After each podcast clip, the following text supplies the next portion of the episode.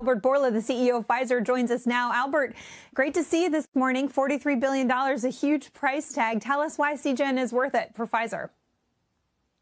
Look, uh, Meg, very nice to see you. Cancer is uh, one of the biggest therapeutic areas. And uh, right now, one in three people in the world are going to have cancer in their lifetime. Unfortunately, the numbers that people are affected is even larger because people, if not as patients, they will be affected as uh, uh, uh, Uh, uh, husband or wife, they will be affected as a, daughter or son, and even worse, the father and mother.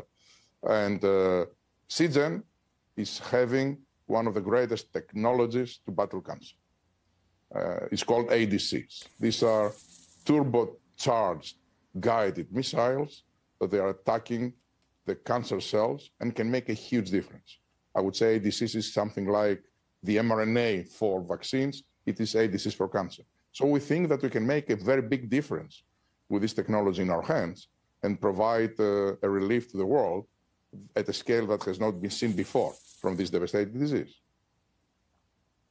Wow. And you also uh, expect that this could contribute something like $10 billion in revenue for Pfizer by 2030, contributing to an overall goal uh, you've set uh, that you've been trying to meet through M&A. Just tell us about, you know, what the financial impact on Pfizer will be here.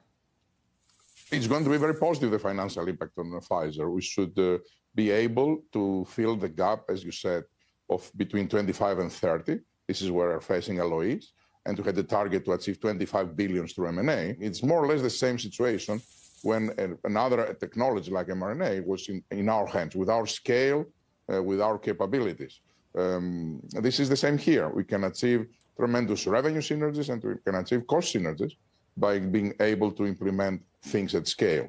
Uh, the financial returns of Pfizer will be very good with a relatively very low risk uh, uh, uh profile target.